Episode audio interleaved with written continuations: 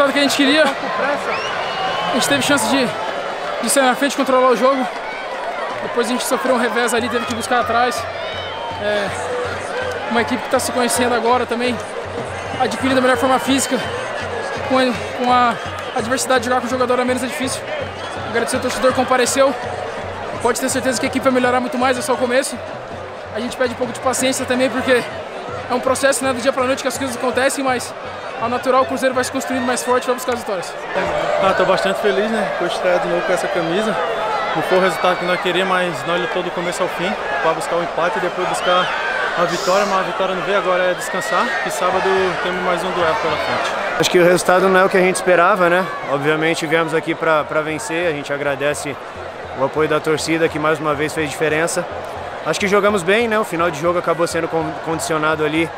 Não sei a expulsão do Gasolina, óbvio, mas a do Neres foi muito rigorosa. E... Mas é isso, cara. A gente tem que continuar trabalhando. sou goleiro, tô ali para isso também. E... e é só o início de um trabalho que que vai ser importante. Agora uma semana aí de trabalho e de descanso também, né? Porque tem um clássico no final de semana.